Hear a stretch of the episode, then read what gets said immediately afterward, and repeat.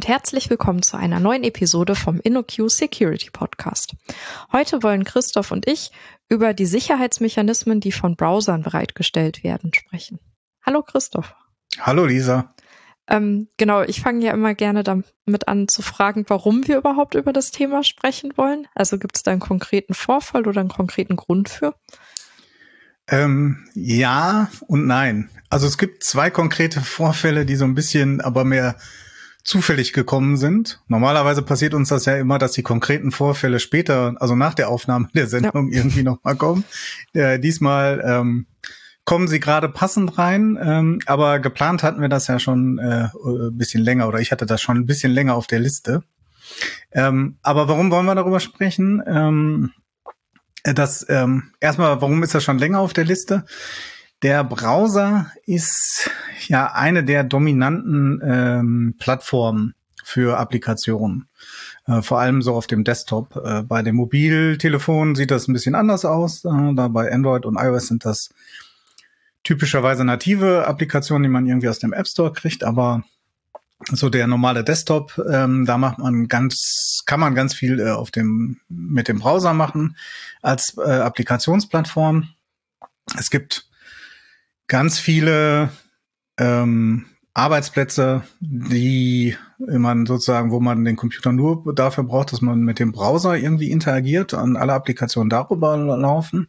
Ich meine, das ist ja auch unser tägliches Geschäft. Wir machen ja auch beide Webentwicklungen und machen solche Applikationen und das hat auch eine Menge Vorteile.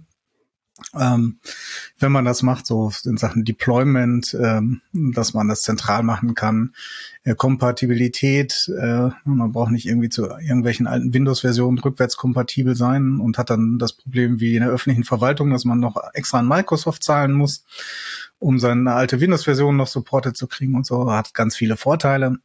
Aber ähm, ja, wenn er so dominant ist, äh, dann muss man sich natürlich auch um die Security kümmern. So, und äh, der aktuelle äh, Anlass äh, sind äh, zwei Meldungen aus, aus der letzten Zeit. Das einmal ist äh, Hot Pixels, das ist so ein Seitenkanalangriff, so ähnlich wie so Spectre, Meltdown und Co. Allerdings nicht auf die CPU, sondern auf die GPU. Mhm. Und ähm, warum ist das jetzt interessant für ähm, für den Browser. Der ähm, Angriff äh, ist so gestaltet, dass man per JavaScript halt Bilder auslesen kann, an die man sonst nicht rankommen könnte. Ist jetzt nicht ganz so gefährlich, äh, weil da müssen auch so ein paar Umstände gegeben sein, die jetzt nicht so der Normalfall sind. Aber ähm, ja, das betrifft halt das Sicherheitsmodell des Browsers. Da kommen wir später nochmal zu. Ähm, das hat sich nämlich äh, nach nachdem halt Meltdown und Spectre so die ersten Hardware-Seitenkanalangriffe gekommen sind, äh, sehr stark geändert äh, gegenüber dem, wie es vorher war.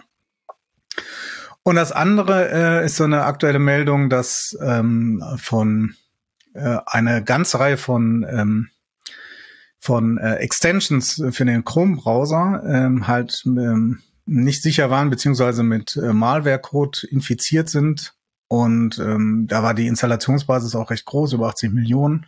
Äh, die, die Meldung können wir dann mal äh, verlinken, auch in den Show Notes.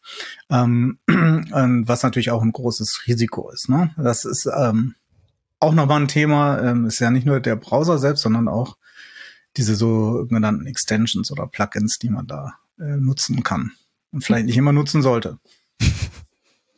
Hast du schon äh, vielleicht einen Tipp, wie man identifizieren kann, ob es sich um sicheres Plugin handelt oder nicht? Oder kann man das eigentlich gar nicht so ja, sehen also der, der, einfache Tipp ist, wenn es nicht installiert ist, ist es sicher.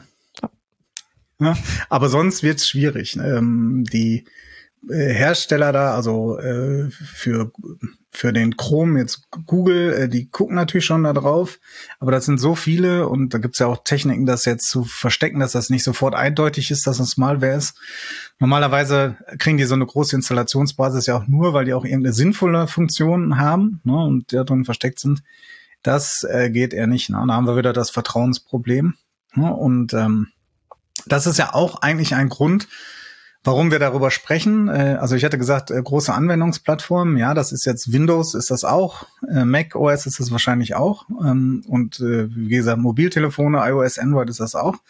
Warum müssen wir denn nochmal speziell dann darüber sprechen und warum sprechen wir nicht gerade über die anderen? Ja, also erstens, klar, wir machen bei der Webentwicklung sonst, ähm, bietet sich das an, aber andererseits gibt es da auch einen äh, großen qualitativen Unterschied, weil also wahrscheinlich haben wir beide heute schon so viele Webseiten besucht, ne? Ähm, und dass wir aus 50, 100 verschiedenen Quellen irgendwelche Ressourcen geladen haben, darunter auch jede Menge JavaScript-Code, äh, der dann einfach ausgeführt wird. Äh, wenn man das jetzt vergleichen würde, wir würden uns täglich nicht irgendwie 50 äh, neue Applikationen installieren auf dem Desktop und wahrscheinlich auch nicht auf dem Mobiltelefon. Ähm, wahrscheinlich ist die größte Codeänderung äh, an deinem äh, Desktop-Rechner äh, das äh, Chrome und Firefox-Update, was man immer so äh, relativ regelmäßig kriegt, weil ja auch in dem Browser immer wieder neue Lücken entdeckt werden. Ne? Aber äh, das Modell, das Plattformmodell des Browsers sieht da so aus, dass ich meine Applikation sozusagen täglich neu irgendwie lade, neue Versionen lade, geändertes JavaScript oder so. Ne? Und äh, wenn die jetzt mit mit vollen Rechten äh, auf deinem System was machen können, das war ja der der äh, Sicherheit das Sicherheitshorror-Szenario, was man sich überhaupt nur so vorstellen kann. Äh, deshalb müssen wir da auch mal gucken, ne, wie der Browser verhindert, dass das, der ganze Code, der halt aus dem Netz geladen wird, halt nicht zu viel Unsinn anstellen kann. Ne? Das ist, ist ja schon ein Unterschied, wie eine Applikation, die einmal installiert hast, und die dann erstmal so bleibt und die hoffentlich nicht infiziert war, als du sie installiert hast. Ja, du hast es schon angesprochen. Also der Browser tut ja schon Dinge für uns, dass wir nicht einfach ins offene Messer rennen bei all diesen unverifizierten, vielleicht nicht vertrauenswürdigen Quellen, die wir da dauernd runterladen, das ganze JavaScript, das wir tun. Also wir, wir haben ja nicht automatisch jeden Tag auch 50 bis 100 Viren, nur weil wir von 50 bis 100 Quellen was runtergeladen haben beziehungsweise hoffe ich das. Ne? Ähm, also was tut denn der Browser jetzt schon für uns, was uns hilft, was er vielleicht auch tut, ohne dass wir das wirklich mitbekommen? Ja, also das ist sozusagen der äh, Schutz für den Endnutzer, ne? Also mhm. der ähm, ähm, das sozusagen als Anwender den, den ganzen Tag bedient, äh, wie wird der denn geschützt dafür, dass der Rechner nicht völlig infiziert ist? Ja, da gibt's verschiedene Mechanismen. Ähm, zu einem Mal ist das äh, so, dass äh, dieser ganze JavaScript-Code ja ähm, nicht so viel kann wie der native Code. Ne? Also der hat keinen Zugriff aus Filesystemen ähm, oder überhaupt auch außerhalb des Browsers oder gar auch, auch auf, auf andere Browser-Tabs oder Fenster sollte der eigentlich keinen Zugriff haben. Mhm. Äh, das wird gemacht, indem dann ganz äh, starkes Sandboxing eingesetzt wird. Erstmal welche APIs das JavaScript im Browser überhaupt äh, bekommt. Ne? Also ähm, wenn es keine API gibt für einen Filesystemzugriff, dann ähm, kann, kann äh, JavaScript das auch nicht. Und andererseits aber auch, dass äh, der, der, der ganze Prozess, der JavaScript-Prozess äh, komplett in der Sandbox läuft. Das heißt, könnte JavaScript jetzt irgendeinen Fehler ausnutzen in dem Browser selbst um an native APIs ranzukommen zum Beispiel. Ne? Also um dann Buffer-Overflow auszulösen und dann beliebige Funktionen oder so auszuführen, dann funktioniert das auch nicht sofort, weil der ganze Prozess liegt in der Sandbox. Also mhm. es ist nicht nur die fehlenden APIs, auch ähm, alle möglichen Funktionen sind auch gar nicht an den in dem Prozess verfügbar. Das heißt, auch wenn er da ausbrechen kann, ne, äh, erstmal aus, aus, aus der, der sozusagen Stufe eins der Sandbox, den fehlenden APIs oder so, heißt das nicht, dass er dann weiterkommt. Und ähm, Sandboxing gab schon lange oder gibt schon sehr lange, auch schon bevor es die Browser so in der Form gab. Ähm, aber die Browser haben ganz viel dazu getan, äh, beigetragen, dass sich das sehr, sehr viel weiterentwickelt hat. Ne? Also wie man so eine Sandbox baut. Ne? Das gibt's auf Linux gibt es das Secure Comp oder SecComp API. Damit kann man halt im Prozess äh, eingrenzen, was der für äh, Aufruf an das Betriebssystem machen kann. Ne? Und da könnte ich zum Beispiel auch sagen, er kann jetzt nicht auf File zugreifen. Dann werden die äh, jeweils in ihren eigenen Prozess gebracht, eigener Speicherbereich und so weiter und so fort. Gibt es ganz viele Mechanismen. Ja. Und äh, das schützt uns erstmal davor, dass JavaScript äh, überhaupt irgendwelche Dinge tun kann, die uns nicht so nicht so gut zugutekommen, sondern erstmal nur im Kontext der geladenen Seite, der geladenen App irgendwie was tun kann. Ähm, dann gibt's aber noch mehr Sachen. Ähm, das zweite ist, ähm, dass die Browser uns helfen, äh, alles über TLS, also verschlüsselt zu übertragen. Das war ja auch nicht immer so. Äh, das, ich meine, das ist gekommen, nachdem Google gemerkt hat, dass ja selber gehackt wurden ähm, und äh, einmal von den Chinesen äh, und einmal davon von den Snowden-Enthüllungen, ne, was alles überwacht wird. Da haben die das ja stark vorangetrieben, äh, ähm, also Google und äh, aber auch ähm, Mozilla mit dem Firefox-Browser, dass alles nur noch über TLS übertragen wird. Dadurch sind dann so Sachen entstanden wie Let's Encrypt, ne, dass man Zertifikate, die man dafür braucht, ähm, auch ähm, preiswert bekommt also das Zertifikat selber ist ja erstmal umsonst, aber klar, ähm, kostet mich das was, die Infrastruktur dafür auszusetzen, die Prozesse in Gang zu bringen, dass ich immer auch aktuelle Zertifikate habe und so weiter. Also das ist erstmal gefördert, das ist indirekt, aber ähm, das andere ist äh, die UX, die man hat. Ähm, wenn man was in die URL-Leiste eingibt, dann wird heutzutage bei den modernen Browsern, ähm, also ich gebe da ein www.inoq.com, dann springt der auf HTTPS. Ja. Früher hat er HTTP genommen und man musste sozusagen am, am Server nochmal eine Umleitung auf HTTPS machen oder so oder darauf nicht antworten oder so. Heute ist der Standard, ähm, dass es HTTPS ist. Und auch so Dinge wie wenn das Zertifikat ausgelaufen ist. Äh, früher war dann ja, ist gefährlich, hier klicken zum Weitermachen. Äh, dann hat man natürlich gemerkt, ja, nee, funktioniert alles nicht. Ne? Ähm, die Leute klicken dann einfach.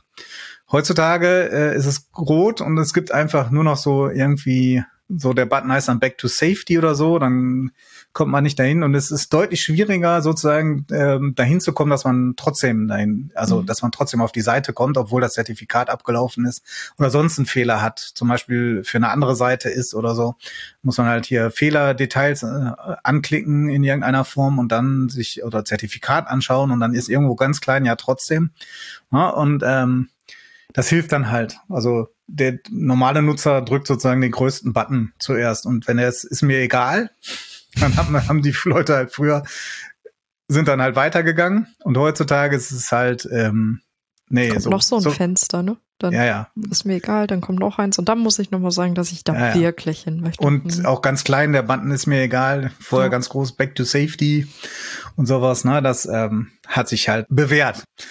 Ähm, also während früher die UX so ein bisschen in der Browserleiste war, da war schön grün oder rot, aber darauf hat keiner geachtet. Jetzt ist zum Beispiel in Chrome, den ich gerade benutze, ist halt zwar noch ein Schloss da, aber in den grauen Farben, äh, wie der Rest der, der UI ist, ähm, äh, würde man, mir wird das wahrscheinlich gar nicht sofort auffallen, wenn das fehlen würde oder so.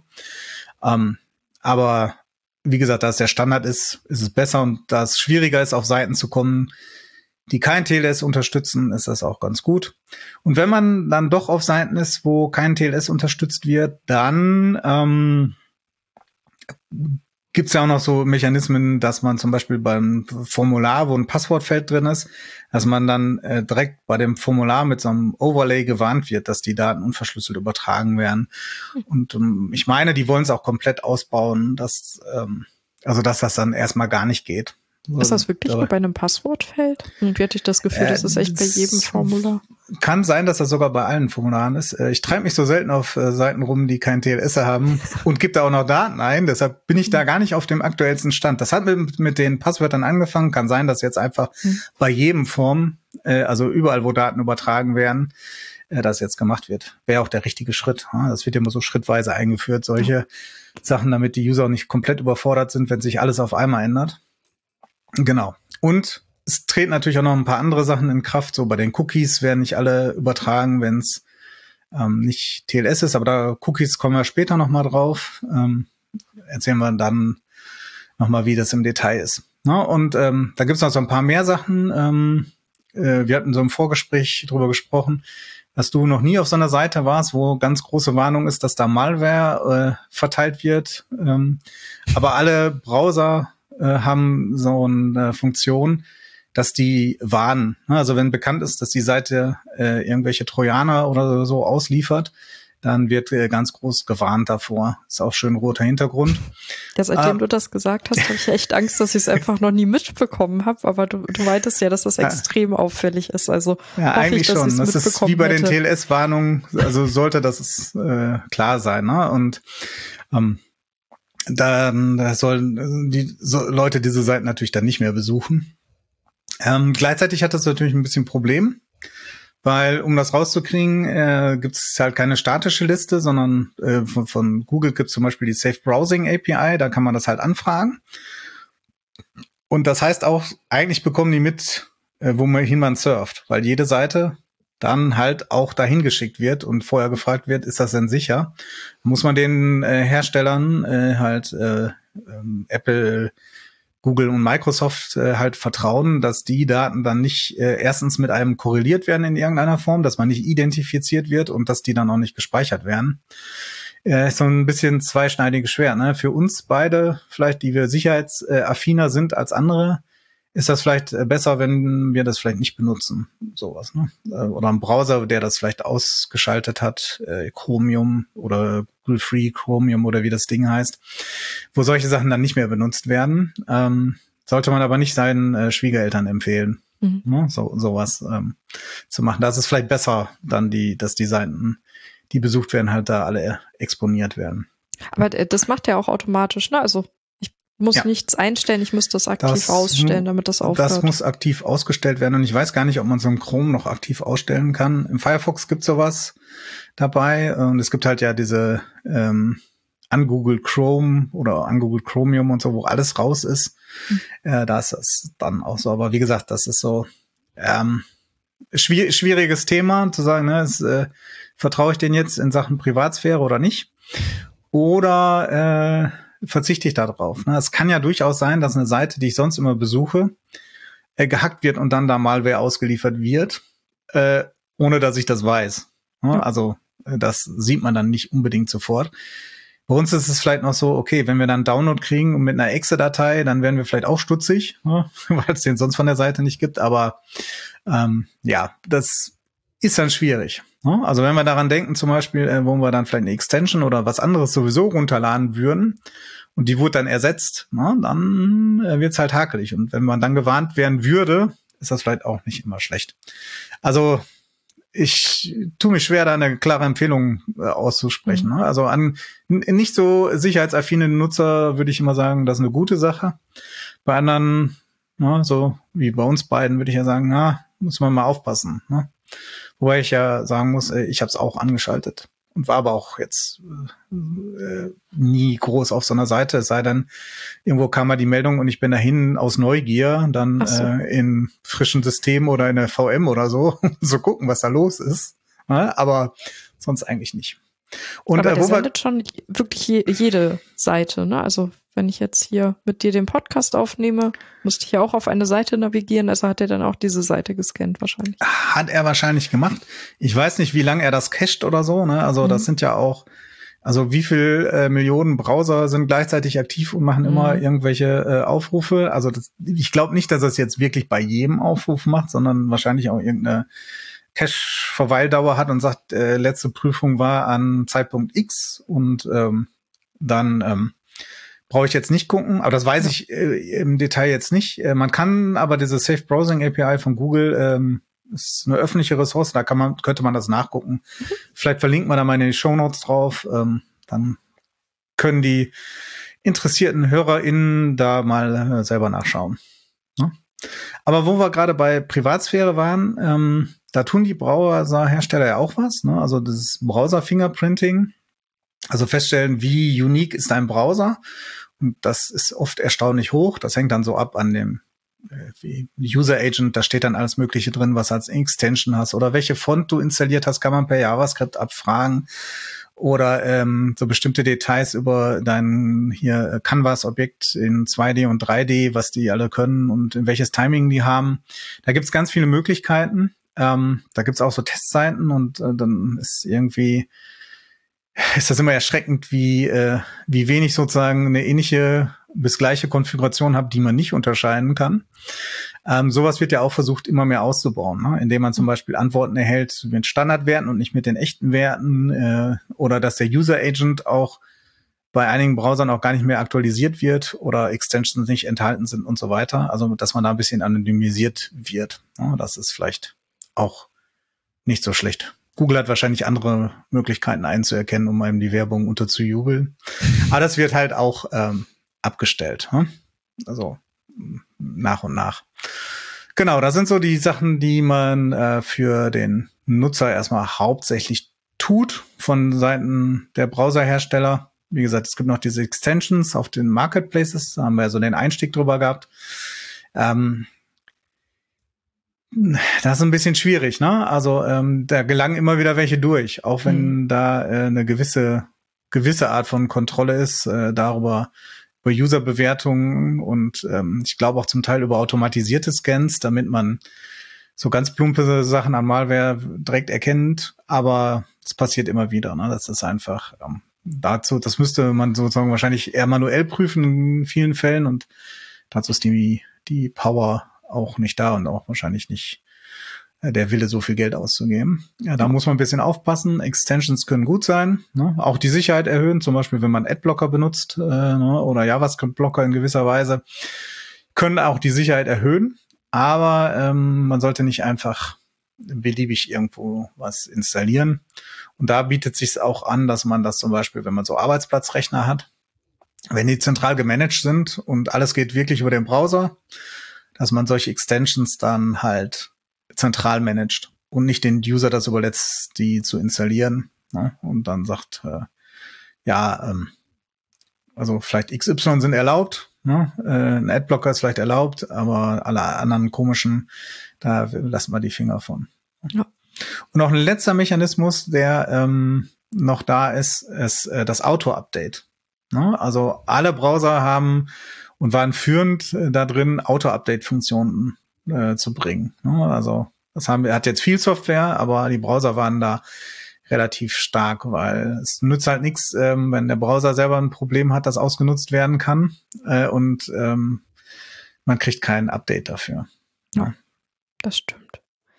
Das waren jetzt alles, also es war nicht wenig, muss man schon mal sagen. Also der Browser tut schon ziemlich viel, dass EndnutzerInnen sicher sind würde ich jetzt erstmal sagen. Klar, es gibt auch irgendwie Probleme oder manches ist nicht so einfach, sag ich mal. Aber ähm, wir möchten bestimmt noch darüber sprechen, was denn wir EntwicklerInnen noch für Möglichkeiten haben. Also was können wir nutzen, was sollten wir so nutzen, was für Möglichkeiten bieten Browser uns zusätzlich zu den Dingen, die für EndnutzerInnen sowieso schon aktiv sind. Ja, da gibt's äh, eine ganze Menge an Möglichkeiten, äh, die sich auch äh, ständig ändert äh, die zum Teil auch überlappend ist äh, oder auch widersprüchlich. Aber das hat so ein bisschen mit der Geschichte zu tun. Ne? Also dieses Browsermodell, also man hat eigentlich am Anfang gar kein Sicherheitsmodell äh, für äh, Browser gehabt in der Form, die heutzutage nötig sind, weil das, als das Web neu war oder das World Wide Web neu war und äh, so mit dem ersten Browser, ähm, da hat man gar nicht so äh, dran gedacht. Ne? Also dass die Sicherheitsmodelle, die vorher bestanden, waren vielleicht sowas wie hier Timesharing auf so einem äh, Großrechner oder so, ne? wo man die Nutzer voneinander isoliert. Ne? Aber dieses Modell, dass man halt beliebigen Content und darunter auch ausführbaren Code ähm, sich aus dem Internet lädt und dann lokal ausführt, das war überhaupt kein Modell. Besonders weil JavaScript gab es ja am Anfang auch noch gar nicht. Ja. Also da hat man ja noch relativ statischen Content gehabt, äh, also Bilder und Text und Tabellen oder so. Ähm, und Links, ähm, da war das vielleicht auch noch nicht so das Problem. Aber und dann kam ja relativ schnell JavaScript auf. Ähm, und ähm, das ist ja auch in so einem drei Wochen Stand oder so entstanden und in den Browser gekommen. Äh, da hat man sich wahrscheinlich auch noch nicht so viel Gedanken drüber gemacht. Äh, und dann sind halt so nach und nach halt Sicherheitsrisiken aufgepoppt oder auch richtige Sicherheitslücken, um die man sich dann gekümmert hat. Und meistens hat man das dann so ein bisschen zugespachelt äh, und sich nicht wirklich Gedanken darüber gemacht, ähm, wie das Sicherheitsmodell des Browsers eigentlich aussehen müsste oder der Webplattform aussehen müsste. Das ist erst entstanden, seit es halt so diesen Begriff der Webplattform eigentlich gibt. Ähm, und dass so eine dominierende Plattform auch geworden ist, dass man halt da ein bisschen systematischer dran geht, äh, wie man das Sicherheitsmodell entwirft. Ne?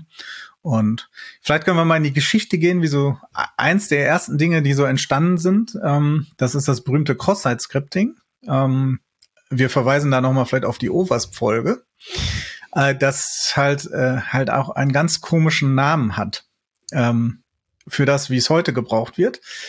Äh, das war nämlich früher was anderes. Und dieses früher, ähm, da kommen wir jetzt mal drauf. Es ist nämlich so, ähm, es Also es gab JavaScript und es gab Webseiten und die konnten da so ein bisschen halt in, an dem DOM manipulieren und so, so. Also so viel konnten die noch nicht, dass die schon nicht aus Filesystemen und sowas mhm. zugreifen durften und auf viele andere Dinge. Das war schon immer klar. Das war halt sozusagen, um die Webseite irgendwie ein bisschen dynamischer zu machen, aber nur innerhalb der Webseite. So. Und dann äh, gab es auch noch äh, tolle äh, Frames und iFrames, äh, um sein, seine Seiten dann so ein bisschen besser zu gestalten. Ähm, Früher gab es immer so links ein Frame für die Navigation oder oben eins, was so feststand und so dann ein großes Hauptframe zum Beispiel. Naja, ähm, braucht man heute wahrscheinlich alles nicht. Äh, so optische Gestaltung mit CSS ist auch vielleicht ein bisschen einfacher. Aber gut. Also es gab Frames, äh, es gibt JavaScript und es gibt Webseiten. Und jetzt war es so, dass man mit äh, JavaScript von einem Frame auf das andere Frame, ne, auch von einem Frames gegenüber zugreifen konnte. Deshalb Cross-Site-Scripting. In so einem iFrame ist ja ist ja eine ganz andere, kann ja eine ganz andere Seite drin sein, als in dem äh, Haupt, in der Hauptseite, die dieses iFrame irgendwie embedded hat. So, ähm, und wenn ich da auf die Daten zugreifen kann, dann kann ich vielleicht auch da äh, Sachen auslösen oder äh, Authentifizierungsinformationen klauen oder ähnliches. Über Seiten hinweg. Und äh, das war natürlich ganz schlecht. Und deshalb kam man dann auf die äh, Same Origin Policy. Um ähm, dürfte eigentlich jedem Webentwickler, Webentwicklerin auch bekannt sein, schon mal gehört haben. Das besagt ja, dass ähm, ich mit meinem JavaScript nur auf Sachen zugreifen kann, die von derselben Origin kommen. Und Origin ist in dem Fall halt äh, das äh, Triple-Protokoll, also HTTPS, Host, also Domainname und Port. Und wenn es woanders her ausgeliefert wurde, dann kann ich äh, nicht untereinander darauf zugreifen. Das heißt, wenn das iFrame eine andere Seite war, dann äh, konnte das sozusagen nicht mehr auf das andere Frame oder die Hauptseite zugreifen und sowas machen. Und dann hatte man kein Cross-Site-Scripting mehr. Heute, wie gesagt, hat das eine ganz andere Bedeutung, ist das Code-Injection in, in die Hauptseite, aber das war der, der Begriff dafür und äh, sozusagen die Entstehung der Same Origin Policy. Aber das war nicht ganz so hart äh, dabei, weil man kann, also in der Seite kann ich ja ein Bild einbetten, sagen wir mal von InnoQ.com können wir ein Bild einbetten von äh, Google.com oder von Microsoft.com oder was weiß ich, irgendwie ein Bing oder äh, Google Search Resultat oder von Pixabay. Ja, kann man einfach Image und der Link kann da drauf gehen. Ja, das heißt, die Ressourcen, die aus der Seite kommen, können äh, von äh, verschiedenen Seiten geladen werden. Sogar beim Script Tag. Ich kann JavaScript, konnte ich, konnte ich von jQuery laden und meine Seite wurde halt trotzdem von InnoQ ausgeliefert.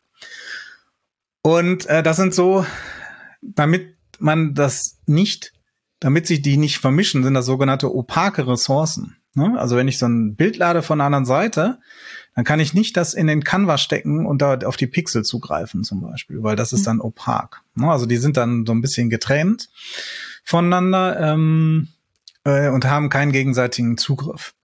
Das war pragmatisch, ist aber, sehen wir vielleicht später noch, äh, auch an einigen Stellen halt äh, problematisch. Heutzutage wird man das nicht mehr so machen. Ne? Da wird man das äh, ganz klar sagen. Es gibt die Same Origin Policy und die wird eingehalten und hat nicht so Sonderfälle, weil die Sonderfälle machen so in der Weiterentwicklung der ähm, der Sicherheitsmechanismen dann halt immer Probleme. Ne? Dann muss man die immer berücksichtigen. Gibt's halt immer noch. Ne? Image kann ich von beliebig einbetten und es wird erstmal angezeigt. Ich habe zwar keinen programmatischen Zugriff, aber kann ich erstmal einbetten. Genauso für Skripts. Genau. Also das ist so die äh, eine der Geschichten, wie man so drauf kam. Wir brauchen ja Sicherheitsmechanismen. Ne? Und äh, das war so ein bisschen erstens keine Erfahrung dafür. Man weiß nicht, äh, also das gab es vorher nicht. Andererseits, man weiß, wusste auch nicht, wie sich das entwickelt. Äh, deshalb so ein bisschen, naja, zusammengekittet dafür. Ne? So, und, und wie spielt jetzt Course mit rein? Das ist ja so der nächste Begriff, der einem als Webentwickler häufiger um die Ohren fliegt. Ja, ähm, genau. Course ist ja ähm, die Aufweichung der Same Origin Policy. Ne? Also, was ist äh, genau, wo man so sieht, äh, man hat was schnell zusammengekittet und weiß jetzt aber nicht äh, in die eine Richtung, wir machen sicherer, in die andere Richtung, das soll aber auch noch für die Entwickler ordentlich sein.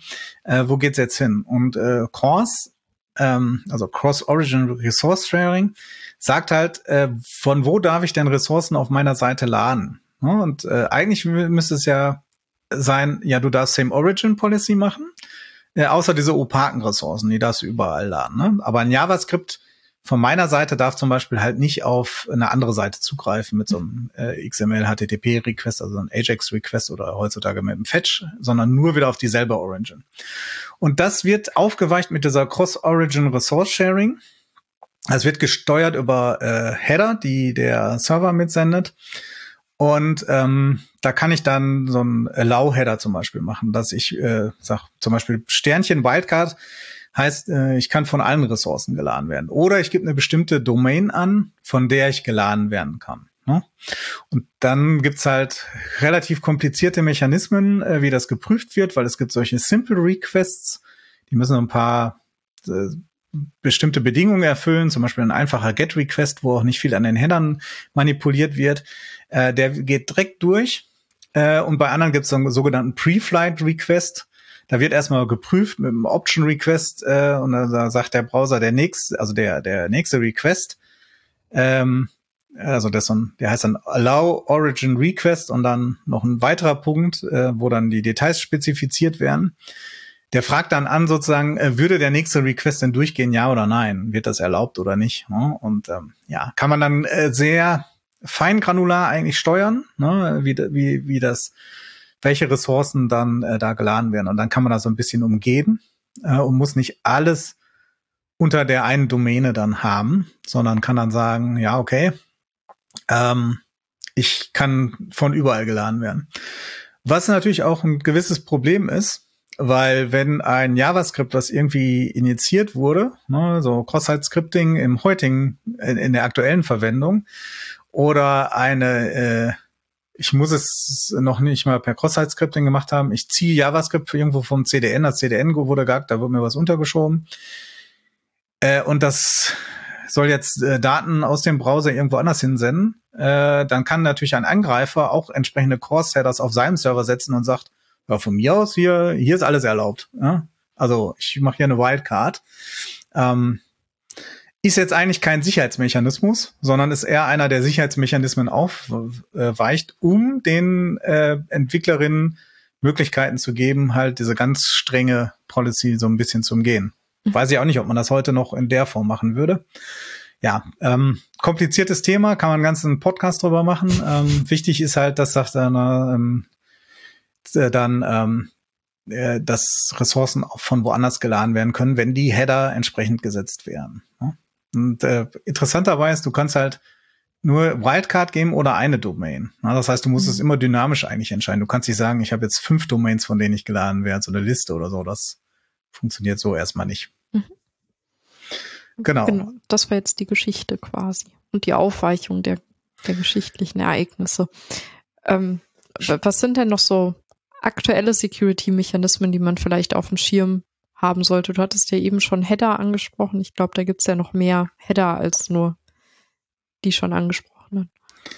Ja, also äh, viele der Mechanismen, die die Webentwicklerinnen in der Hand haben, sind halt äh, Header gesteuert. Ne? Also ich gebe meiner Seite äh, Informationen mit, die landen dann im Browser und der wertet die aus, um bestimmte Sachen halt zu äh, erlauben, ne, wie bei Cores, beziehungsweise um gewisse Dinge wieder einzuschränken wie bei den meisten anderen Security-Headern.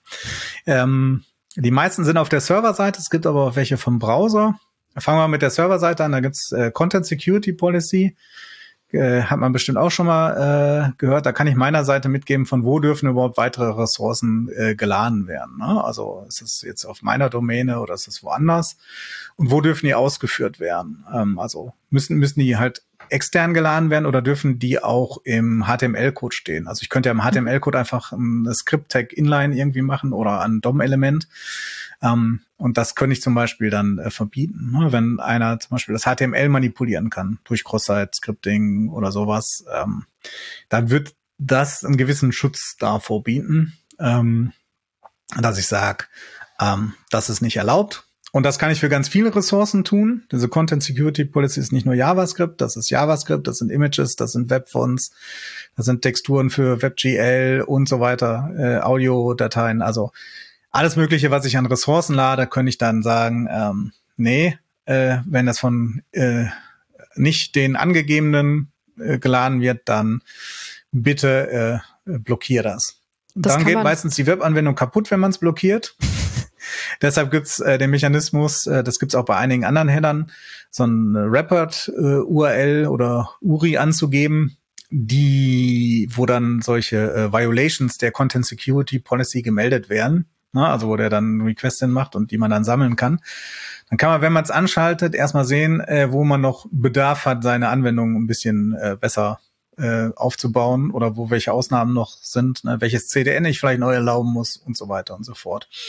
Ähm, das ähm, kann man dann da einstellen. Und wenn man keine Reports kriegt und äh, eine gewisse Zeit, dann kann man sich vielleicht auch trauen, das sozusagen richtig scharf zu schalten, dass der Browser auch sagt, ich sage nicht nur, äh, ich, also ich melde das nicht nur, sondern ich blockiere dann wirklich den Aufruf. Ähm, und ich kann das Ressourcentyp abhängig machen. Also ich kann Images ja. von anderen Ressourcen ausladen lassen als von von äh, äh als das JS zum Beispiel. Ne? Ja, also ich kann so ein Default machen. Ne, könnte ich das auch eine äh, also so eine Art Best Practice Default sage ich Self. Also nur von der Seite, die es ausgeliefert hat, nur von mir selber kann ich Ressourcen laden. Das heißt, alles, was ich vergessen habe, fliegt erstmal auf. Und dann sage ich, was weiß ich, JavaScript darf aber auch von CDN XY geladen werden, aber meine Bilder liegen wieder auf einem speziellen äh, CDN für Bilder, äh, gebe ich dann an und meine Webfonts naja, bei Google hostet man die nicht mehr, da wird man ja abgemahnt, aber da habe ich vielleicht auch noch eine Domäne von. Das kann ich dann sozusagen pro Ressourcentyp äh, einstellen, wo die herkommen, weil da die auch unterschiedliche Bedürfnisse haben. Ne? Also mhm. bei Bildern äh, ist es wahrscheinlich deutlich ähm, weniger security-relevant, von wo ich die Bilder lade, als von wo ich das JavaScript lade. Ja, deshalb äh, ist das schon ganz gut, dass man das ähm, je nach Ressourcentyp dann unterschiedlich definieren kann. Ja, also das ist und wichtig halt, das ist wichtig und äh, ob man eigentlich sollte man immer JavaScript Inline ausschalten. Das geht aber mit so manchen SPA Frameworks nicht mehr so so leicht, aber das wäre ganz gut, weil das ist oft Inhalt, den den kann irgendein Außenstehender leichter irgendwie äh, was reinschmuggeln. Ne? Wenn Daten, die der User eingegeben hat, wieder wieder zurückkommen, weil sie waren in der Datenbank, sie werden auf der nächsten Seite gesagt, das ist ein Wizard, gibt es tausend Anwendungsmöglichkeiten, wo Daten, die der User eingegeben hat, wieder zurück an den User gespiegelt werden oder auch an andere User. Und wenn ich dann Inline verbiete, dann äh, habe ich schon jede Menge Potenzial für so Cross-Site-Scripting ausgeschaltet. Ja. ja. Super. Was gibt's noch für Header, Christoph? Ja, es gibt noch ein paar, ähm, ähm, zum Beispiel äh, X-Frame-Options. Ne, wir hatten ja vorhin gehört, mit den iFrames äh, ist das oder mit Frames ganz problematisch werden. Äh, auch wenn jetzt mit der Same Origin Policy viel äh, geändert wurde, gibt es aber noch Möglichkeiten, da äh, Schwierigkeiten zu machen. Ne? Also wenn ich zum Beispiel so ein Frame von der Seite Fullscreen ein äh, äh, embedde und dann äh, sozusagen was anderes äh, darauf mache oder beim User abfangen und der gar nicht weiß, dass er gar nicht auf der Seite ist, sondern die nur im iFrame geladen wird und so weiter, da kann ich das dann verbieten. Ne? Dann kann ich dem Browser sagen, ich werde nicht in einem iFrame angezeigt oder in meinem Frame angezeigt. Dann macht der Browser das nicht. Oder ich werde nur in einem Frame von meiner eigenen äh, Domain, also Same Site oder Same Origin, da werde ich, kann ich als Frame angezeigt werden, aber nicht, wenn mich hier eine dritte Partei lädt. Ja, das kann ich steuern. Sollte möglichst immer darauf geschaltet sein, dass man gar nicht angezeigt wird oder nur von welchen äh, ähm, Seiten, die man selber ausliefert, also von Same Site oder Same Origin, dass man sagt, davon kann ich vielleicht eingebettet werden. Das gibt's. Ähm, da gibt's noch so ein paar Sachen, wo wir sagen, ähm, äh, in Sachen äh, Transportsicherheit, dann haben wir gesagt, TLS wird enforced äh, von den meisten Browsern, beziehungsweise die UX ist so gestaltet, dass man wahrscheinlich eher auf HTTPS geschützten Seiten landet. Ähm, dazu gibt's auch Header, da gibt's nämlich die Strict äh, Transport Security, HSTS. Ähm, die sagt, äh, diese Seite wird nur über sowieso nur über HTTPS aufgerufen. Äh, da kann man dann äh, eine Zeitdauer angeben, wie lange das gültig sein soll. Und das heißt, äh, wenn man erst einmal auf der Seite war, auch auf HTTP, wird beim nächsten Mal sozusagen dann gesagt, äh, ja, ja, okay, du bist jetzt immer da. Also, so, und vor, also bei der, bei der ersten Benutzung muss man dem schon vertrauen. Ähm, es gibt auch solche Listen, die die Browser äh, schon mitbringen von solchen Seiten. Dann kann man sich auch eintragen lassen. Ähm, dauert manchmal, wenn man so eine 0815-Seite hat, aber was weiß ich, wenn äh, man für eine, für eine Bank oder für einen Online-Shop was macht, dann ist vielleicht gut, wenn man sowieso in dieser Liste ist und der Browser diese Seite nie ansteuern wird, auch wenn man explizit HTTP eingibt. Ja, also der, der Nutzer kann daran auch nicht mehr vorbei. Ne? Und ähm, das, es gibt ja immer so Sachen wie, äh, dann wurde der Link falsch abgedruckt. Ne? In der Werbekampagne steht der HTTP-Link und die Leute kopieren es einfach raus mhm. oder so. Ne? Und für sowas hilft das dann, ne? weil dann äh, ist, auch wenn du HTTP eingegeben hast, bist du bei kommst du nur über HTTPS draus. Es gibt auch noch welche, die gibt's jetzt aber schon zum Teil nicht mehr, die sind zum Teil wieder ausgebaut, ähm, dass man die Public Keys, ähm, die benutzt werden, gepinnt hat wenn man sagt, ja, also das Zertifikat, na, da müsste folgender Public Key drin sein, sonst bin ich das nicht. Das sollte sozusagen noch auf einer höheren Ebene schützen, äh, von wegen, dass jemand das vielleicht das äh, äh, ein falsches Zertifikat äh, machen kann, ne? irgendwie die CA hackt. Gab es ja auch schon, dass für Google falsche Zertifikate ausgestellt wurden, äh, so, so, dass Leute das geschafft haben und sich dann dafür ausgeben können. Aber dann haben sie ja nicht den äh, Public Key mhm. in der Hand, äh, beziehungsweise den Public Key hätten sie schon, aber die haben den Private Key nicht, also kriegen sie dafür kein passendes Zertifikat und dann könnte man das sagen, äh, nur mit diesem Public Key ist das okay. Das hat sich aber nicht bewährt, äh, weil da haben sich die Leute ihre Seiten ausgesperrt und kaputt gemacht. Wenn der Browser da nicht mehr drauf geht und dann ist äh, Servers äh, Festplatte ist kaputt gegangen, neu aufgesetzt, Zertifikat musste neues ausgestellt werden, aber die, die, die Keys waren verloren, ne, weil die mhm. da drauf waren. Ähm, und all, alle möglichen Sachen. Oder der Key war dann kompromittiert. Und das hatte halt auch so eine Lebensdauer, die man da angibt. Und dann war das halt für die Zeit, äh, die Browser, die da einmal waren, haben der Seite dann nicht mehr vertraut mit einem neuen Key. Ja, das mhm. äh, hat sich nicht, nicht so als praktikabel äh, herausgestellt und die sind deprecated und ich glaube auch die meisten Browser haben es schon auch wieder ausgebaut. Ja, also das ist sowas. Wie lange ist das schon etwa deprecated? Ah, das ist, ist schon lange. Drei, vier Jahre ist das bestimmt mhm. schon deprecated ähm, dabei. Ähm, ich wollte es aber noch mal erwähnt haben äh, in Sachen, äh, was es auch mal so gab. Also dann sieht man, ich hatte vorhin gesagt, man weiß nicht, wo die, also als man angefangen hat, solche Security-Mechanismen zu planen, wusste man nicht so, wo die Reise hingeht und was geht oder nicht. Und das ist so ein Beispiel, das war sehr gut gemeint, hat aber in der Praxis überhaupt nicht geklappt. Ne? Mhm. Also so ein äh, Certificate oder Public Key Pinning oder CA Pinning gibt's ja zum Beispiel noch in, äh, in anderer Form auf äh, mobilen Apps oder so, die sagen, dass mit Servern kommuniziere ich, da habe ich ein Zertifikat dran gepinnt ähm, oder so. Oder es gibt so Mechanismen über DNS, ähm, dass man äh, im DNS ja sein, sein, seine ähm, Certificate Authority angibt, von wem man mhm. äh, Zertifikate bekommt. Äh, und das funktioniert ja bis jetzt ohne Probleme. Ist wahrscheinlich nicht so weit verbreitet wie ein Browser, aber es gibt da halt Möglichkeiten, die dasselbe erreichen wollten oder das ähnliches erreichen, aber da klappt es halt besser. Ne? Und im Browser hat das halt nicht funktioniert. Gibt's jetzt halt nicht mehr. Ja. Ähm, was gibt's noch so? Es gibt zum Beispiel die Referrer Policy, das ist so ein bisschen ähm, ähm, Datenschutz. Ne? Also Referrer, also wenn ich auf eine Webseite komme, dann sendet der Browser ja immer so einen Referrer mit, woher kam der denn? Ähm, ne, kann man dann sehen, ob seine Werbung gewirkt hat oder nicht. Ne? Ähm, das kann man aber auch ausschalten und sagen, äh, ja, du sendest jetzt hier keinen Referrer von mir mit. Ne? So ein bisschen Anonymisierung, Datenschutz ähm, fällt auch in den Bereich äh, weit, äh, in den weiten Bereich von Security. Und was ich noch ganz interessant finde, ist der äh, Permission Policy äh, Header. Äh, da kann ich der Seite sagen und auch so Subelementen wie iFrames oder so oder auch Ressourcen, die da drauf sind, ne, also dem JavaScript, was da vielleicht ausgeliefert wird, welche der ganzen tollen Features, die die Browser heutzutage alle unterstützen, äh, denn äh, überhaupt äh, äh, genutzt werden dürfen. Ne? Also was weiß ich, kann ich die äh, Geolocation abfragen, kann ich die Kamera einschalten? Kann ich in den Fullscreen-Modus gehen? Kann ich Autoplay einschalten? Kann ich ähm, äh, Bluetooth-APIs abfragen und so weiter und so fort? Das kann ich schon sagen, du brauchst das auf meiner Seite nicht. Ähm, ich schalte das ab. Ähm, mhm. Funktioniert eigentlich über Allowlist, sondern ich sage, was, was ist, was darfst du denn? Ne?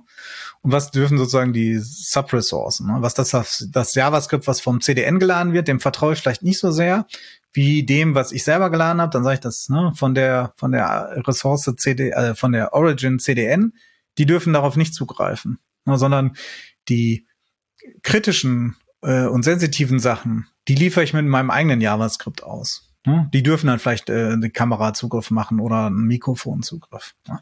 Muss man ein bisschen aufpassen. Das ist nicht die Permission API. Die kennt man vielleicht auch, wenn man JavaScript programmiert. Da kann man abfragen, ähm, was darf ich denn benutzen? Das ist so, das ist aber äh, kein Sicherheitsmechanismus, sondern mehr der Use Case. Äh, was weiß ich. Wir beide haben jetzt hier auch eine browserbasierte äh, Podcast-Software, die wir benutzen. Und da muss, muss der Browser schon aufs Mikro zugreifen können, sonst funktioniert das halt nicht. Ne? So, und jetzt, ähm, wenn, wenn man mit der Permission API abfragt, ist Zugriff erlaubt. Und wenn das nicht so ist, dann kann der Browser dann zum Beispiel was rendern äh, und sagen, hier, du musst bitte das freigeben, das Mikrofon ist nicht freigegeben, ne? dann weiß er das. Und ähm, dann kann man das machen. Ne? Und ähm, man wird, normalerweise wird der User mal gefragt, ne? du kennst das auch hier, äh, wenn du auf die Software gehst, äh, will Zugriff auf dein Mikrofon, will Zugriff auf deine Kamera oder so, erlauben äh, oder nicht, oder immer erlauben oder nur diesmal erlauben. Ne? Und äh, die werden alle abgespeichert und mit der Permissions API kann man halt abfragen, wo der, der User jetzt seinen, seinen Zugriff drauf gegeben. Aber wenn ich es abgeschaltet habe mit diesem Permission Policy Header, dann kann der User da auch gar nicht seinen Zugriff mehr drauf geben. Mhm. Ne? Also dann kann die Seite nicht äh, sagen, äh, ich überschreibe das und frage den User. Das geht dann nicht. Dann wird der User nicht gefragt, dann antwortet die API sozusagen immer, äh, Computer says no. Ne? Geht halt nicht. Das ähm, ist auch was, äh, es sieht man eigentlich relativ selten im Einsatz, muss ich sagen. Ne? Das könnte man auch sagen, ich sag immer, eigentlich soll die erstmal nichts können. So, gut. Genau. Ähm, ich glaube, das sind so die Haupt hauptsächlichen Header, die wir auf der Serverseite haben. Äh, auf der Browserseite gibt's auch noch Header, die was machen, äh, zum Beispiel den Origin-Header. Der war bei Cores, äh, wird er zum Beispiel mitgesendet. Äh, woher, ne, woher kommt denn überhaupt der, der Aufrufer? Äh, und es gibt eine ganze Reihe von, äh, die heißen alle sec, minus fetch und dann minus und dann kommt dest, das, also Destination, Mode, Site, User, also vier Stück insgesamt. Und die geben dem, da sendet der Browser mit, aus welchem Kontext die gesendet werden. Zum Beispiel Dest könnte Image sein. Also das soll für ein, ein Bild sein, was geladen wird. Ne? Es wird später in, der Browser wird das in ein, eine Art, also in ein Bildbuffer oder Datei senden. Der Mode zum Beispiel ist kein Cross-Origin, also no Cores. Ne? Äh, also nicht Cross-Origin, kein äh, ähm, Cross-Origin Resource Sharing, ne? also ohne ähm, die Header. Ne, Bild geht das ja, habe ich ja gesagt, da gibt's ja Ausnahmen. Mode No Course oder könnte auch sagen Mode Same Site, Same Origin äh, und, und, und sowas. Ähm, nee, also da steht nur, ob's, ob's Course ist. Die Site ist nämlich nochmal ein weiterer Header. Da steht dann, was weiß ich, Same Origin drin, Same Site, Cross Origin. Und äh, ob der User diesen Re Request getriggert hat. Also zum Beispiel mhm. Also das ist wichtig beim Seitenwechsel. Ne? Also wenn du in der Top-Navigation, wenn du auf den Link klickst und du kommst auf eine neue Seite, äh, dann wird mitgeliefert, ob der User, also der kann nur den Wert True haben. Ne? Und das heißt, der User hat diesen äh, Navigationswechsel verursacht. Und dann kann der Browser entscheiden, ist das denn ein Kontext überhaupt, äh, wo dieser äh, Request legitim ist und könnte den dann einfach ablehnen aus diesen Metadaten. Und die kommen halt aus dem Browser. Das heißt, äh, der, der äh, Angreifer oder so kann die auch äh, dementsprechend nicht manipulieren. Er kann natürlich einen Request faken außerhalb des Browsers, aber wenn er dem Nutzer jetzt irgendwas unterjubeln will, ne, irgendeine Seitennavigation, na, also wir gehen von einer legitimen Seite, kommen wir auf einmal auf einer äh, Seite, wo es nicht so sein sollte, dann könnte der Server entscheiden, das mache ich jetzt nicht. Wobei das Beispiel natürlich jetzt nicht so ganz äh, sinnvoll ist, weil wenn wir ihn umleiten auf eine Seite, die nicht legitim ist, wird der Server das nicht ablehnen. Ne? Das ist ja sein Sinn. Aber in anderen Kontexten so können wir das sagen. Ähm, als Server, dieser Request kommt uns komisch vor. Aus der Situation sollte der nicht getriggert werden. Und wenn er schon nicht vom User getriggert ist, dann lehnen wir den ab. Habe ich bis jetzt auch eher selten gesehen, dass ähm, diese Header irgendwie ausgewertet werden, muss ich, muss ich gestehen. Mhm. Aber es ist halt eine Möglichkeit. Ne? Das ist so, ähm, kein direkter Sicherheitsmechanismus, sondern Kontextinformationen, die es auf der Serverseite den Entwicklerinnen leichter machen, zu sagen, ist legitimer Request oder auch nicht. Kommt mir ein bisschen hm, fishy vor. Genau, und ich glaube, sonst wüsste ich auf der Browserseite jetzt keine speziellen äh, Header, die, die ganz speziell für die Security sind. Also klar, wir haben noch die Course-Header vorhin genannt. Äh, die sind im weitesten Sinne so ein bisschen was, ne? Diese Pre-Flight-Sachen und so, aber ähm, ja. Genau, mir fällt noch das Stichwort Sub-Resource Integrity ein, was man als Entwicklerin vielleicht kennen sollte. Worum handelt es sich dabei? Ja, also die ganzen Ressourcen, die wir laden, Bilder von JavaScript oder so, ähm, wenn wir die von äh, fremden Domains laden oder auch von unserer eigenen, dann kann man damit sicherstellen, dass darüber kommt, was erwartet ist und das vielleicht nicht ausgetauscht wurde, indem man einfach eine Checksumme beziehungsweise einen Hashwert angibt. Äh, also wenn, wenn die Datei hasht, die da geladen wird, das JavaScript, dann steht die schon da drin. Und ähm, könnte ich zum Beispiel erkennen, das CDN liefert mir jetzt auch irgendwas anderes aus oder ist ein Bitflip oder so drin. Ähm, und dann wird diese Ressource nicht geladen beziehungsweise äh, nicht in den Browser-Kontext geschoben und nicht ausgeführt.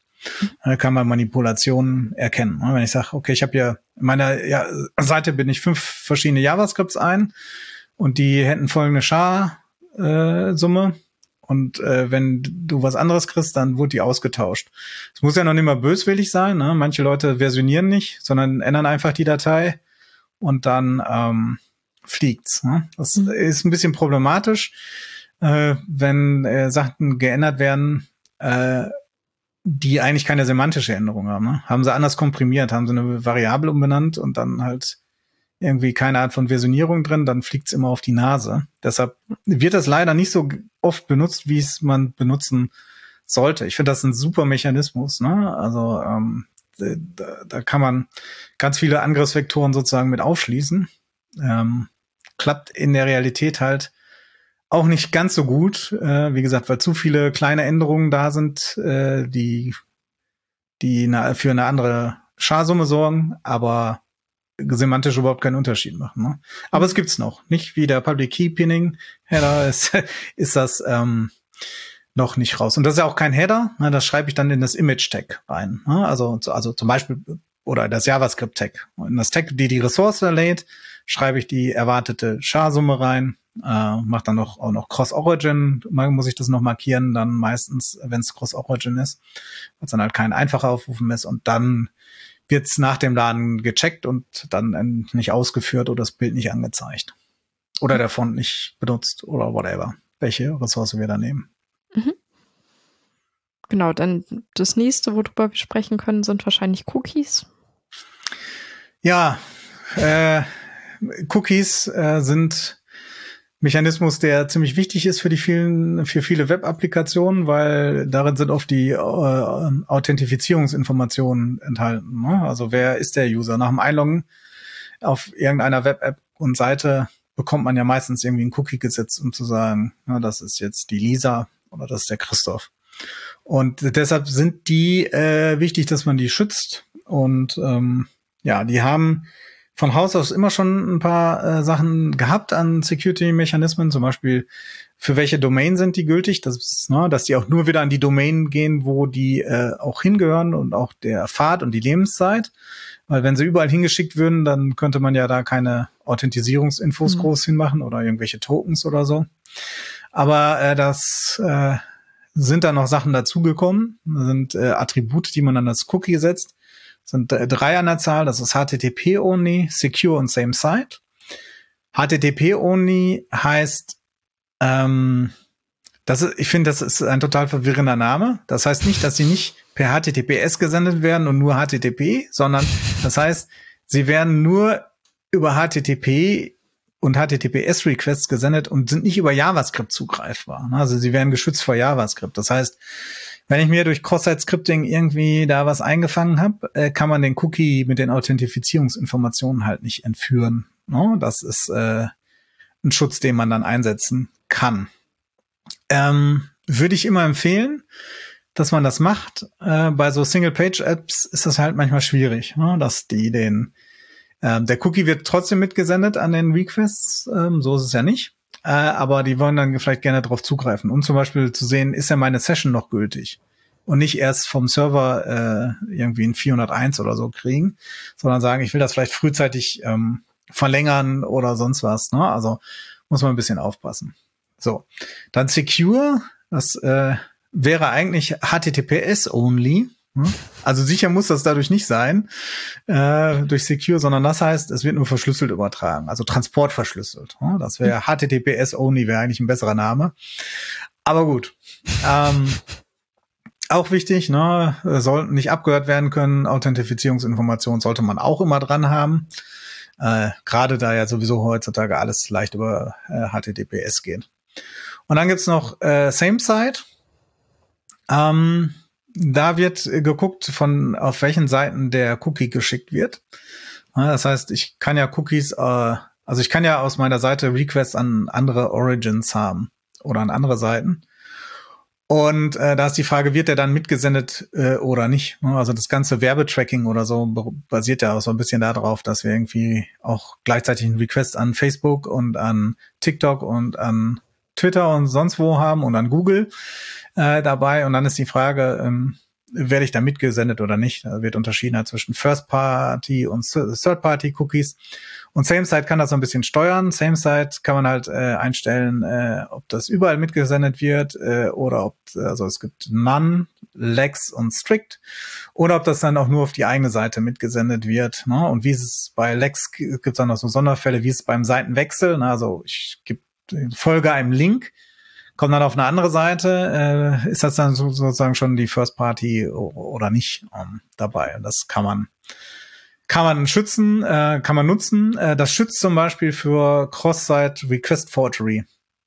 Also ich habe also ein Eingreifer hat eine Seite gemacht, da ist ein Formular drauf für die äh, Banküberweisung, klassisches Beispiel, was so nie funktioniert, weil das ja noch 3000 andere Mechanismen gibt, wie zum Beispiel die TAN. Aber nee, bleiben wir mal dabei, um das anschaulich zu machen. Der äh, das äh, Überweisung äh, und äh, schickt das dann heimlich ab. So, ne? oder, oder also das Formular ist gar nicht zu sehen. Es wird äh, die Seite lädt äh, irgendwie per JavaScript oder im nicht sichtbaren Bereich dieses Formular. JavaScript äh, drückt dann auf den Knopf und dann würde ja der Cookie ohne das Same Site mitgeschickt bei diesem Post Request. So, und dann würde ich irgendwie eine Banktransaktion starten. Oder auch irgendeine andere Online-Shop-Bestellung, whatever. So. Äh, dazu hat man früher und sollte man heute vielleicht auch noch irgendwelche äh, äh, C-Surf-Tokens benutzt, also irgendwelche geheimen Dinger, die in dem Input-Field, im Hin Input-Field sind, im Originalformular, die der Angreifer nicht haben kann, äh, die dann nochmal verglichen werden müssen und so weiter und so fort. Es gibt auch so einen äh, Cookie-Mechanismus für SPAs, die dann äh, sowas machen können. Ähm, genau, ähm, das war ein Mechanismus, in dem man das abgewehrt hat. Wenn man jetzt diese Same Site äh, da drin, dann werden die Cookies halt nicht mehr mitgeschickt, ne? weil die Angreiferseite äh, für die ist die Seite, auf die der Angriff geht, ja eine Third Party und dann wird dieser Third Party Cookie halt nicht mehr mitgeschickt. Deshalb sollte man das auch äh, machen, nicht nur gegen das Tracking, sondern auch gegen äh, C-Surf, also Cross-Site Request Forgery Angriffe kann man dann äh, dafür einbauen. Ne? Und genau, das sind so die Mechanismen, mit denen man äh, das Cookie beschützen kann. Als Alternative gibt's noch äh, den Local Storage. Ähm, da könnte ich jetzt zum Beispiel auch äh, Sachen ablegen, äh, wie äh, ein Token äh, oder andere Authentifizierungsinformationen. Da muss man ein bisschen aufpassen, ein bisschen abwägen. Local Storage hat halt den Vorteil für diese ganzen SPAs, äh, die können darauf zugreifen, können das auslesen, können dann auch den äh, Token zum Beispiel in einem Authentication Header mitschicken oder so und nicht nur als Cookie ähm, dabei, also auch an anderen Stellen, also über andere Transportwege. Das macht das ein bisschen leichter. Das Problem ist, alle von dieser Domain ähm, beziehungsweise von dieser Origin können daraus äh, auslesen. Das heißt, mhm habe ich ein Cross-Site-Scripting, kann dieser Cookie aus dem Local Storage ausgelesen werden. Äh, nicht der Cookie, sondern der, der Token. Beim Cookie wird das nicht gehen, wenn ich ihn zum Beispiel auf HTTP only habe. Dann könnte das äh, JavaScript, äh, was ich per Cross-Site-Scripting bekommen habe, zwar immer noch irgendwelchen Unsinn auf der Seite machen, Aber äh, es kann erstmal die Cookies nicht auslesen. Ne? Deshalb, also ich bin kein Freund davon, die Sachen in Local Storage zu machen. Wird aber in so SPAs dann doch gerne gemacht. Ne? Also ja, muss man abwägen, wie hoch man das Risiko da einschätzt. Ähm, ich würde wahrscheinlich eher abraten, aber es gibt bestimmt legitime Gründe, gerade in so großen SPAs, dass man den Zugriff drauf hat. Genau. Früher wurde ja noch viel mit Websockets gemacht. Bieten da Browser auch irgendwelche Sicherheitsmechanismen? Also ich glaube, es ist wirklich nicht mehr so viel, was mit Websockets gemacht wird, aber vielleicht bilde ich mir das auch ein, weil ich es lange nicht gesehen habe. Ähm, ich habe keinen Überblick darüber, wie viel davon noch gemacht wird, aber sie gibt's ja noch äh, dabei.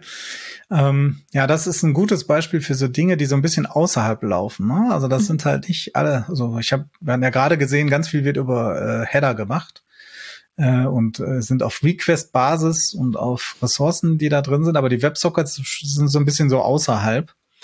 Ähm, da muss man ein bisschen aufpassen. Da gibt's nämlich zum Beispiel nicht, also wenn ich das auf der Serverseite habe, bin ich nicht automatisch authentifiziert. Äh, also nein, es gibt keine Authentifizierung, sondern der verbindet sich erstmal. Ne? Ich muss das selber prüfen, indem ich zum Beispiel gucke, wo kommt denn der Origin-Header her? Ähm, also da, es wird ein Origin-Header mitgesendet, zum Beispiel beim WebSocket. Und ich, also Problem dabei ist, es könnte sich auch eine beliebige andere Seite mit meinem WebSocket verbinden. Also das muss nicht, ich kann nicht darauf vertrauen, dass es meine Seite ist. Deshalb muss ich das alles nochmal von Hand prüfen oder so. Ähm, ist jetzt alles nicht so schwer. Das Problem ist, äh, die anderen Mechanismen, über die wir jetzt so viel gehört haben, die greifen da alle nicht so wirklich. Ne? Mhm. Ne? Das ist so ein schön, schöner Sonderfall. Ne? Da hat man gesagt, ja, ähm, wir müssen vielleicht, wir brauchen irgendwie Websockets, kann kann Gründe geben, warum man die braucht. Ne? Ähm, ähm, so ist es ja nicht, aber ähm, sind halt nicht das typische Webmodell und fallen dann auch bei den Sicherheitsmechanismen so ein bisschen raus. Und da muss man aufpassen. Wahrscheinlich ist es auch ähm, ähnlich wie jetzt hier die Software, wo unser Audio übertragen wird ähm, mit WebRTC. Ne? Ähm, das sind auch so Dinge, die nicht dem typischen Webmodell entsprechend und die dann wieder eigene Mechanismen benötigen dabei. Mhm. Ne? Also muss man ein bisschen aufpassen. Gibt es noch irgendein großes Thema, über das du in der Folge sprechen möchtest? Äh, ja, na, wir hatten ja gesagt, dass wir äh, den einen Aufhänger mit den Hot Pixels haben, äh, ja. Hardware-Side-Channels. Ähm, darüber sollte man noch mal reden, weil äh, das hat angefangen äh, mit Meltdown und Spectre, so diese Hardware-Side-Channels in CPUs. Ähm, das war ein ganz großes Thema äh, und da hat sich das Sicherheitsmodell oder das Threat-Model für so einen Browser halt grundlegend geändert. Und das hatte äh, große Auswirkungen. Also sowohl in der Architektur als auch in der Implementierung mussten jede Menge Dinge geändert werden.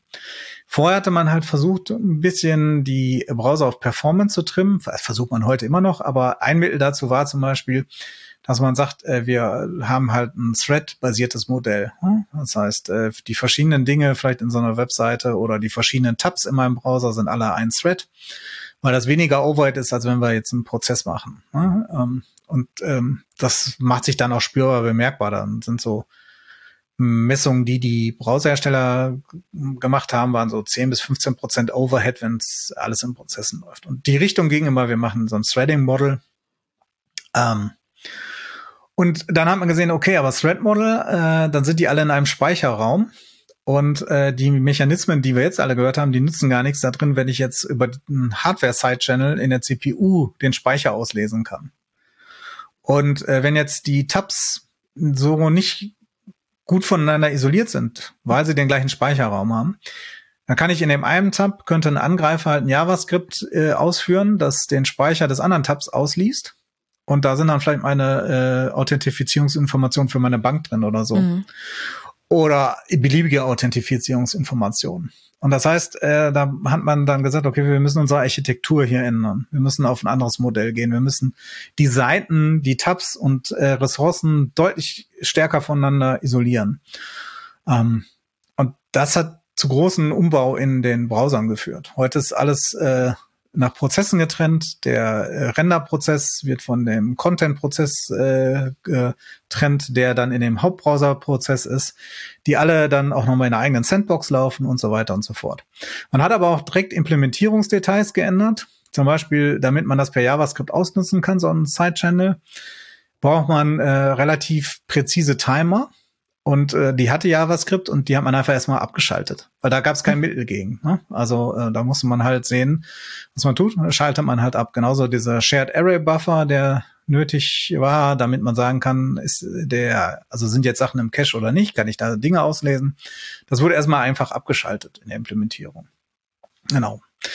Und äh, ja, da hat sich viel geändert. Ähm, man kann die Dinge jetzt zum Teil wieder einschalten, äh, indem man bestimmte Bedingungen erfüllt, äh, indem äh, man äh, seine Seite isoliert hat, nicht nur im Browser von anderen Tabs oder so, sondern äh, das heißt dann Cross-Origin Isolated. Das kann man auch bei JavaScript abfragen, also irgendwie self.cross-origin isolated ist eine Property und die gibt dann True oder False raus. Und wenn die äh, True gibt, dann hatte ich halt auch wieder Zugriff auf diese hochpräzisen Timer und Shared Array Buffer und so weiter und so fort.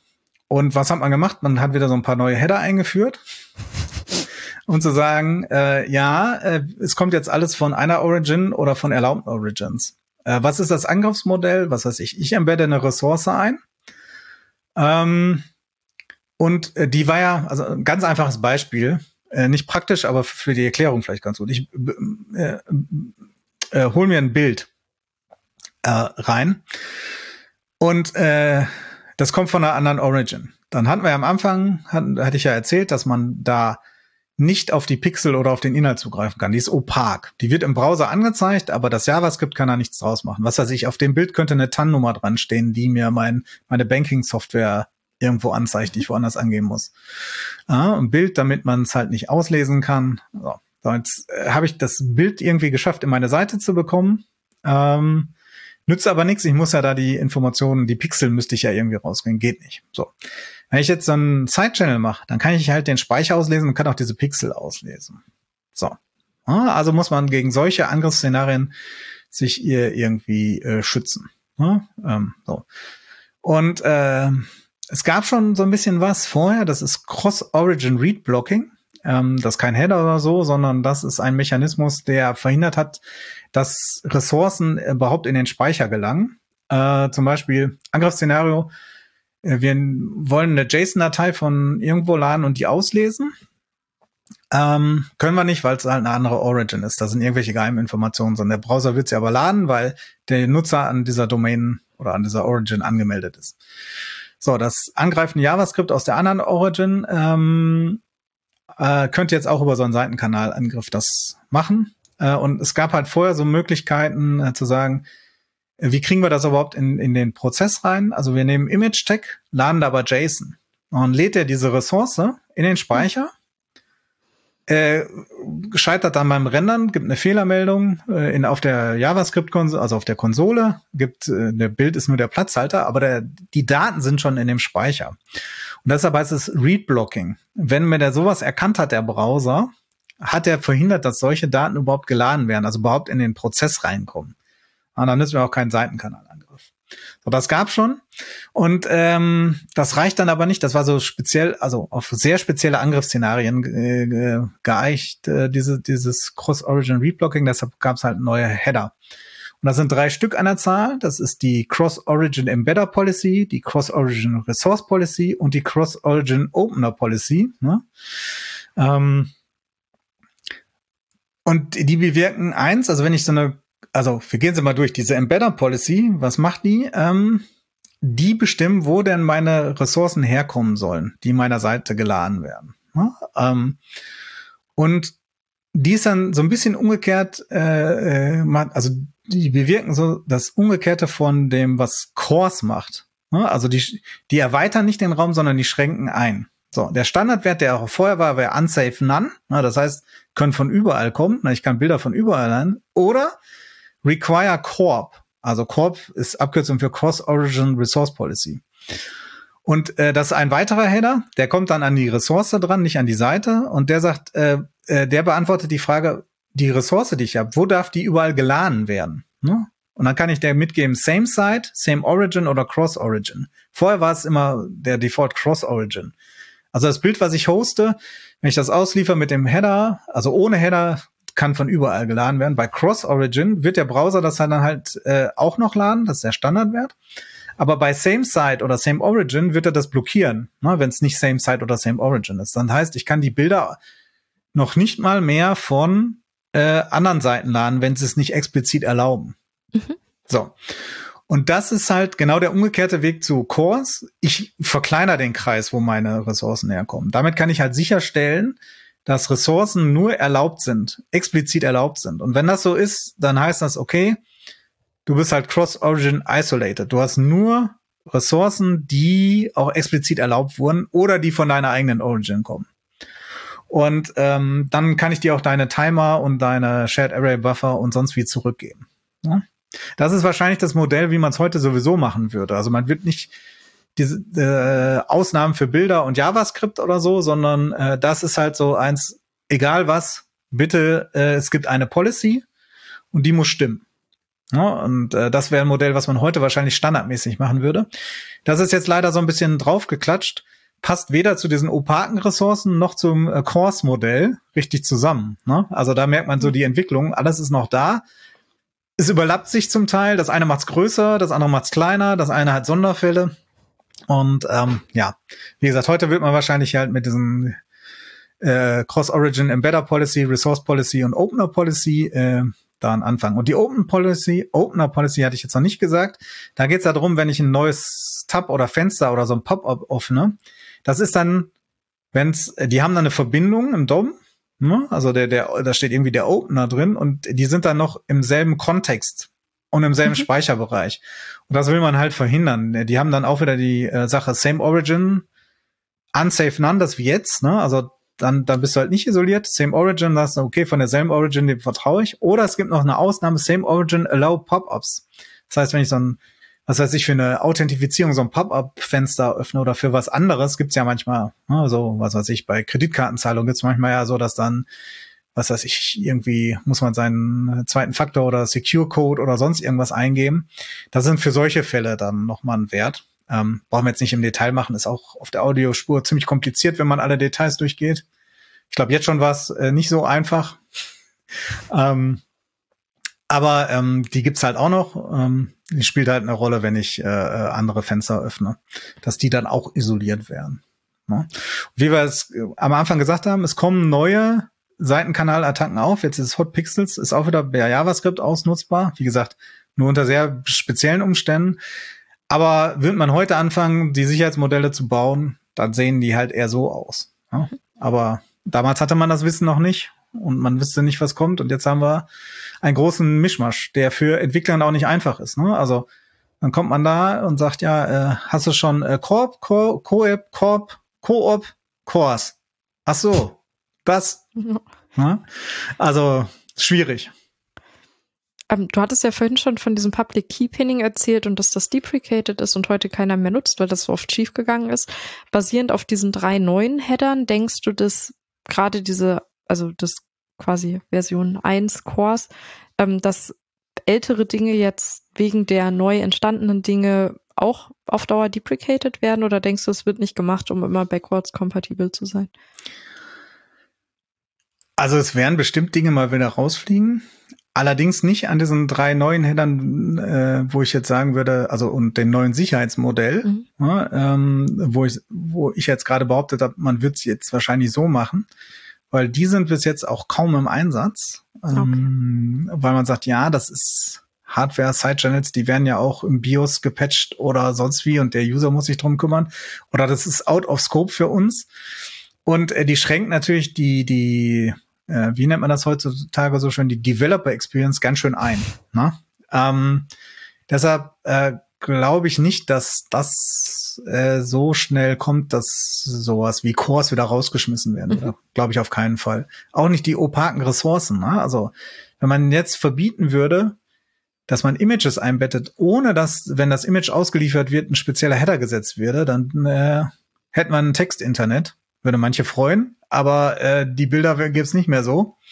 Ähm, das wird nicht so passieren. Das äh, glaube ich nicht, weil das ist ja nicht nur, also es ist leichter für die Browserhersteller Sachen rauszuschmeißen, die dann den Browser nur betreffen. Aber mhm. wenn ich was rausschmeiße und auf einmal müssen alle ihre äh, Webanwendung ändern, das wird nicht passieren. Ja.